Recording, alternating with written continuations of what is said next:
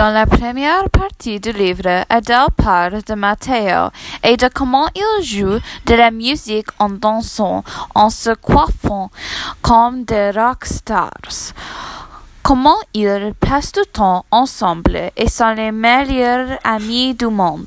Plus tard, Adèle et Matteo s'écrivent des lettres et Matteo dit qu'il ne fera pas de soccer cet été et ils vont et viennent sur le sujet parce qu'il fait du AAA. Adèle écrit maintenant en violet et au début. Violet dit qu'elle ne pourrait pas aller au parc parce qu'elle a besoin d'aller chez les grands-parents.